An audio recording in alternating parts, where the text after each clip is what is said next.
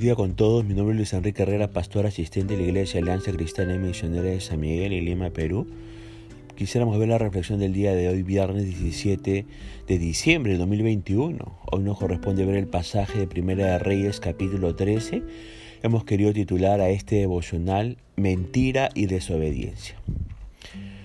Volvamos a, por un momento al pasaje de Primera de Reyes, capítulo 12 verso 29, 32 y 33. Si usted lee esos versículos, usted se va a dar cuenta que hasta en cuatro oportunidades se menciona la ciudad de Betel. Ahora, la ciudad, o mejor dicho, el nombre Betel significa casa de Dios. Y desde la época de Abraham fue una tierra consagrada a Dios porque allí los antiguos patriarcas edificaron altares a Dios. Y allí volvían una y otra vez y allí Dios les hablaba y se revelaba a ellos.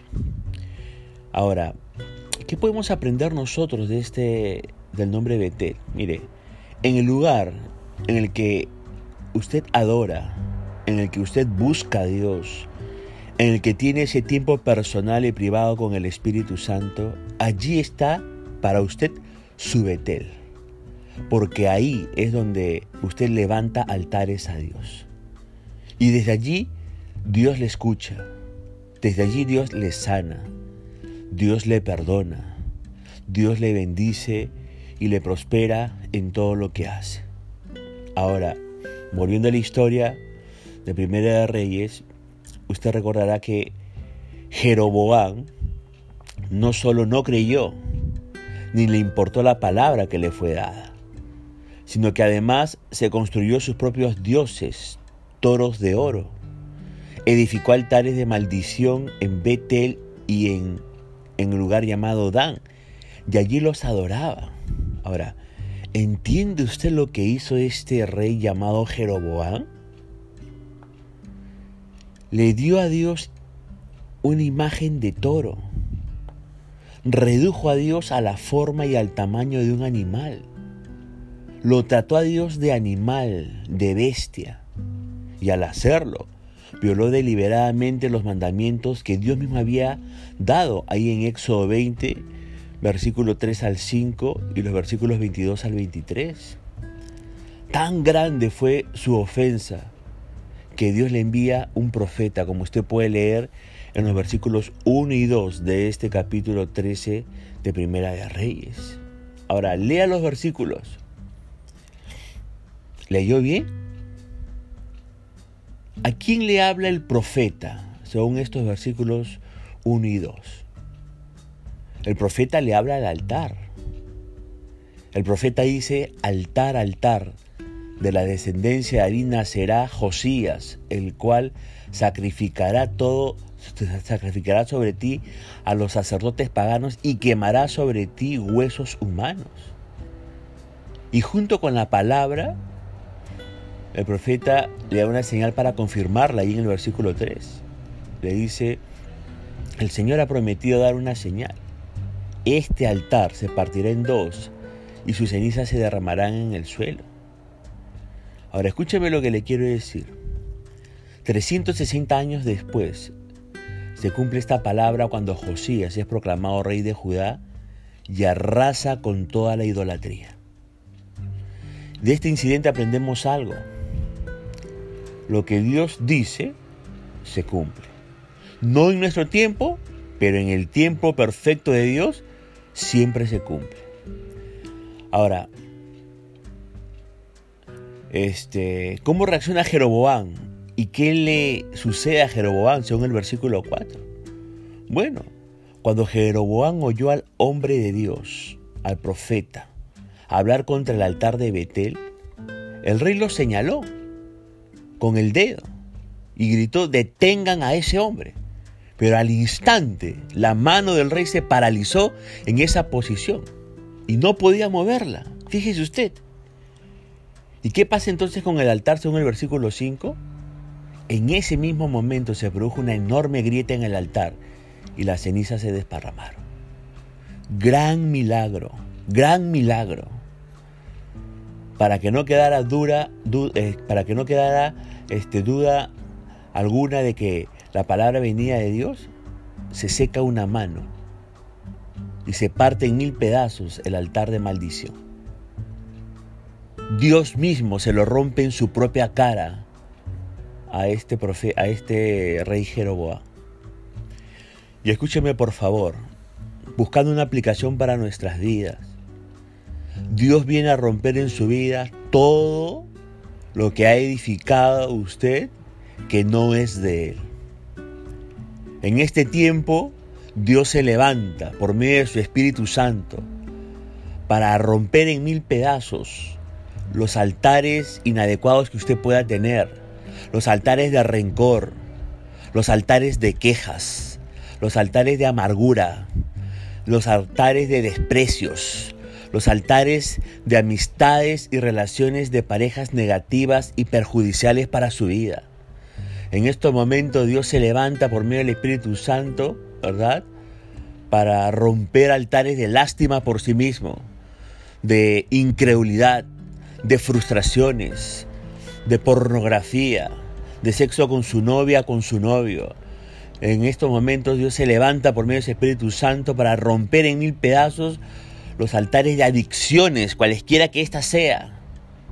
Dios no quiere altares de maldición en la tierra de su vida, no los quiere. Si se ha entregado a Dios, su corazón es tierra de bendición porque habita su Espíritu Santo en usted. Por eso le animo a levantar altares de gratitud, a levantar altares de perdón, a levantar altares de adoración a Dios, a levantar altares de fe, de amor apasionado por el Señor Jesucristo. Ese tipo de altares usted y yo tenemos que entrenarnos a levantarlos delante de la presencia de Dios. Ahora, basado en el versículo 6, ¿qué actitud toma Jeroboam? ¿Y qué consecuencias tiene? Fíjese que Jeroboam, al vérsele la mano paralizada, ¿no? Toma una actitud de arrepentimiento y en humildad, ¿no? Le pide que ore a Dios para que intervenga en esa situación. Y en esa actitud, como le decía, le pide al profeta que sea sanado. El texto dice así que el hombre de Dios oró al Señor, ¿no? Y la mano quedó restaurada y el rey pudo moverla otra vez. Fíjese que cuando hay arrepentimiento hay restauración. Sin embargo, el arrepentimiento le duró muy, muy, muy poco a este Jeroboam. ¿Por qué decimos eso? Porque mire usted sus posteriores conductas en los versículos 33 y 34 de este eh, capítulo 13 eh, de Primera de Reyes. Jeroboam perseveró en su conducta perversa y en su gran pecado. Ahora, ante este incidente, el rey Jeroboam invita al profeta a su casa pero ¿qué, respuesta recibe Jeroboam según el versículo del 7 al 10? Bueno, el profeta obedece a la palabra que Dios le había dado antes de que vaya a ese lugar. ¿Qué palabra le dio Dios? En el verso 9 le dijo, no comas ni bebas nada mientras estés allí y no regreses a Judá por el mismo camino. Recuerde esto, por favor. ¿ah? Hasta aquí todo bien con el profeta de Dios, pero algo sucede. ¿Quién vive en Betel? ¿Qué noticias recibe? ¿Y qué hace según los versículos del 11 al 15? Bueno, mientras el hombre de Dios volvía a su, a su hogar después de haber realizado la voluntad de Dios, un viejo profeta de Betel supo de su profecía, lo interceptó en el camino y lo invitó a volver a Betel. ¿Y qué, qué respuesta obtiene este viejo profeta a cambio por parte de este eh, profeta de Dios, según los versículos 16 al 17? Bueno, el varón de Dios se rehusó a ir con este viejo profeta. ¿Por qué? Porque le dijo que Dios se lo había mandado. Y hasta aquí tenemos que aplaudir, aplaudir a este profeta. ¿Por qué? Porque se mantiene firme en su obediencia a Dios. Pero ¿Qué le dice entonces el profeta viejo y mentiroso, según el versículo 18? Le dice lo siguiente, yo también soy profeta como tú, y un ángel me dio este mandato de parte del Señor, llévalo a tu casa para que coma y beba algo. Pero el anciano le estaba mintiendo. ¿Y qué hace el profeta de Dios en el versículo 19? El profeta de Dios aceptó luego la invitación y fue con el viejo profeta mentiroso. En otras palabras, el profeta de Dios desobedece. Y qué pena, venía tan bien. Ahora yo le pregunto, ¿conoce amigos que vienen tan bien con Dios y de pronto se entera que están haciendo o están en cualquier otra cosa? No lo sé si usted la conoce o no. Ahora sí, por medio del viejo mentiroso, Dios le habla al profeta. ¿Y qué le dice según los versos 20 al 22? El viejo profeta le dice, esto dice el Señor, has desafiado la palabra del Señor y desobedecido el mandato que el Señor tu Dios te dio. Regresaste a este lugar para comer y beber, donde Él te dijo que no comieras ni bebieras. Por eso tu cuerpo no será enterrado en la tumba de tus antepasados. ¿Qué sucede según el versículo 23 al 26? El profeta de Dios fue después muerto por un león por haber aceptado la invitación. Este profeta murió porque le hizo caso a un hombre que decía tener un mensaje de Dios en vez de obedecer a Dios mismo. Este profeta no tenía por qué considerar rumores después de haber recibido la palabra de Dios. Por ello, confíe completamente en la palabra de Dios y no en lo que alguien dice que es cierto. Rechace los supuestos mensajes de Dios si son contrarios a las enseñanzas de la Biblia. Se cruzarán personas en su vida que entre comillas sonarán espirituales, amigos que le nombrarán a Dios y le hablarán de su voluntad para su vida. Personas autodenominadas, entre comillas, profetas, pero espiritualmente viejos, sin revelación, sin búsqueda de Dios, movidas por sus propias intenciones, emociones o pensamientos, mentirosos, que le confundirán y le apartarán del propósito de Dios. Cuídese de ellos, no los escuche, aléjese. Dios nunca se contradice a sí mismo. Dios no le dice una cosa y después le dice otra, no. Si usted escucha a estos falsos profetas y desobedece a Dios, está andando en mal camino. Y cada vez que desobedece y es rebelde, el león, entre comillas, se acerca para quebrarle, para dañarle y matarle. Y escúcheme bien este principio. Su rebeldía le abre puertas a Satanás, el león que anda buscando a quien devorar, pero su obediencia se mantiene cerradas esas puertas a Satanás.